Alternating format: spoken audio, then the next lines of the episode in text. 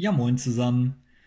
Wir haben uns heute versammelt, um mal wieder über eine weitere politische Absurdität zu sprechen.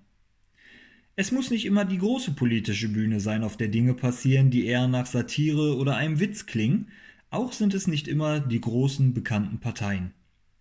Davon bin ich bisher ehrlich gesagt ausgegangen, aber wie wir gleich feststellen werden, schaffen das auch parteilose Bürgermeister. Aber was ist überhaupt passiert? In der hessischen Kleinstadt Dieburg gibt es einen Skatepark. Dieser wird von Jugendlichen genutzt, um Skateboard, Inliner oder sonstiges auf Rollen stehendes zu fahren. Wenn man sich die Bilder anguckt, ist der Park auch eher hingeklatscht und musste wahrscheinlich gebaut werden, um eine der zahlreichen Förderungen vom Bund oder Land zu erhalten. Vielleicht bin ich durch die mir bekannten Anlagen aber auch einfach zu verwöhnt.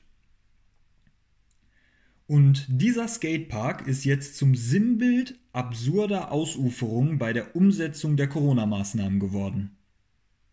In dem Park haben sich wohl immer wieder Gruppen von Jugendlichen angesammelt, die gegen die Corona-Regeln verstoßen haben. Kein Abstand, keine Maske. Das ist nicht klug und darf in der aktuellen Situation auch nicht sein. Soweit sind Herr Haus, der Bürgermeister von Dieburg, und ich auf der gleichen Spur. Dann biegt er aber Richtung Absurdistan ab. Bei einem Gespräch mit einem Mitarbeiter des Betriebshofs ist er auf eine glorreiche Idee gekommen. Wir schütten den Skatepark einfach mit einer Ladung Schotter zu. Grandios, da haben die Dieburger ja Glück gehabt, dass er an dem Tag nicht mit einem Mitarbeiter der Entsorgung gesprochen hat.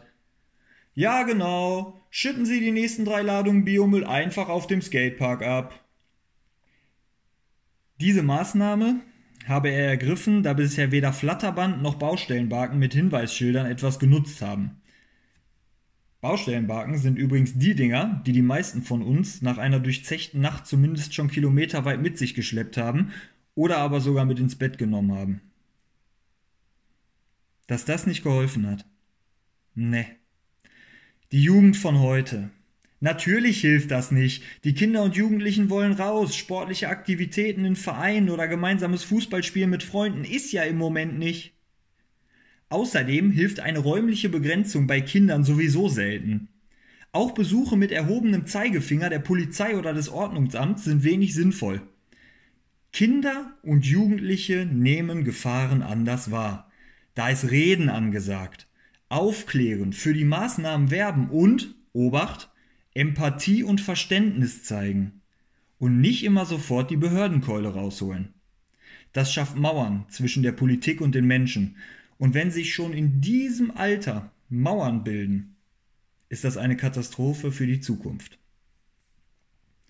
Sofortige Strafandrohungen bringen nichts. Nicht bei Hartz IV und auch nicht hier. Ah, wie fein, das war ein Reim. Und dann kommt doch noch eine große Partei ins Spiel. Herr Haus war mal Mitglied in der CDU und das merkt man bei seinen Statements. Aller Laschet und Spahn reitet er sich immer weiter rein. Er sagt, es sei nicht seine Aufgabe zu entscheiden, ob das Gesetz vernünftig sei, seine Aufgabe sei es, das Gesetz anzuwenden. Oh nein. Das hat er nicht gesagt. Bitte, Bitte dreht die Zeit zurück und gebt ihm nochmal die Chance, das Ganze zu ändern. Diese Ich führe nur Befehle aus Mentalität war schon vor 80 Jahren scheiße und wurde in der Zwischenzeit auch bei der Polizei, in Unternehmen und der Politik nicht besser. Seine Aussage wird besonders fragwürdig, wenn man weiß, welchen Beruf der Bürgermeister erlernt hat. Er ist Jurist. Witzigerweise mit der Spezialisierung auf Familienrecht. Ich dachte bisher immer, Juristen setzen sich mit Gesetzen kritisch auseinander. Ganz davon ab habe ich mal in die Corona-Schutzverordnung reingeschaut. Nirgendwo steht, wenn Sie nicht in der Lage sind, einen vernünftigen Bürgerdialog zu führen, bestellen Sie einen Laster Schotter und bedecken damit die viel frequentierten Flächen. Wo wir aber gerade schon bei nicht vorhandenen Gesetzen sind, ich hätte da auch noch einen Vorschlag für ein Gesetz, das dann nicht bewertet, sondern nur angewendet wird. Einkommensteilhabegesetz.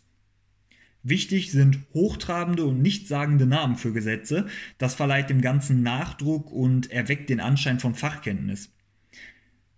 Mein Einkommensteilhabegesetz also besagt, dass der Bürgermeister jeden Monat seine Einkünfte gleichmäßig auf die Einwohner verteilen muss. Dabei wird ein Selbstbehalt in Höhe der Grundsicherung verankert. Warum nicht?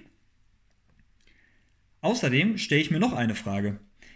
Er sagt, es seien keine Kosten entstanden, weil der Schotter sowieso schon für anstehende Arbeiten gekauft wurde und natürlich im Nachgang an diese absolut sinnvolle und alternativlose Aktion dazu genutzt werde.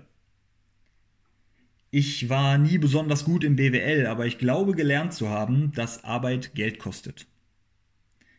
Wie zu lesen war, haben zwei Mitarbeiter die Operation mit dem Codewort jedem Skater seinen Schotter durchgeführt und den eben besagten Schotter verteilt.